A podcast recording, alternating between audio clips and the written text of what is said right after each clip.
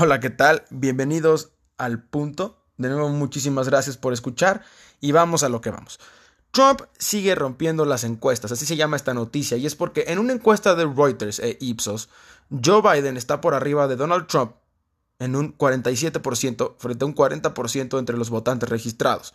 Encuestas realizadas durante las convenciones demócratas y las convenciones republicanas no hace mucho tiempo.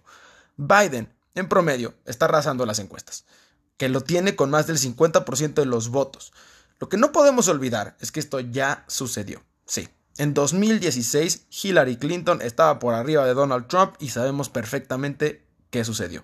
El problema recae en que los estadounidenses no creen en las encuestas.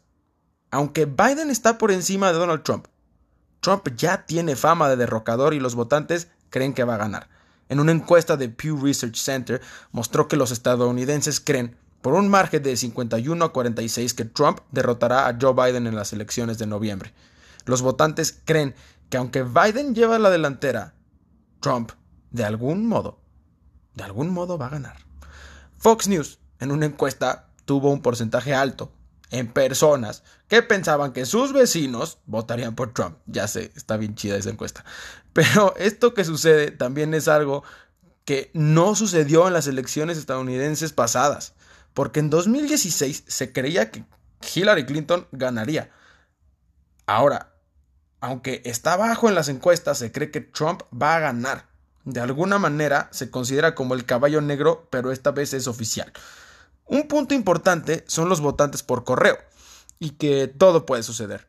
En una semana, estas encuestas se enviarán a Carolina del Norte, y entonces saldrá otra encuesta, y entonces, entonces, podremos saber quién o no lleva la delantera.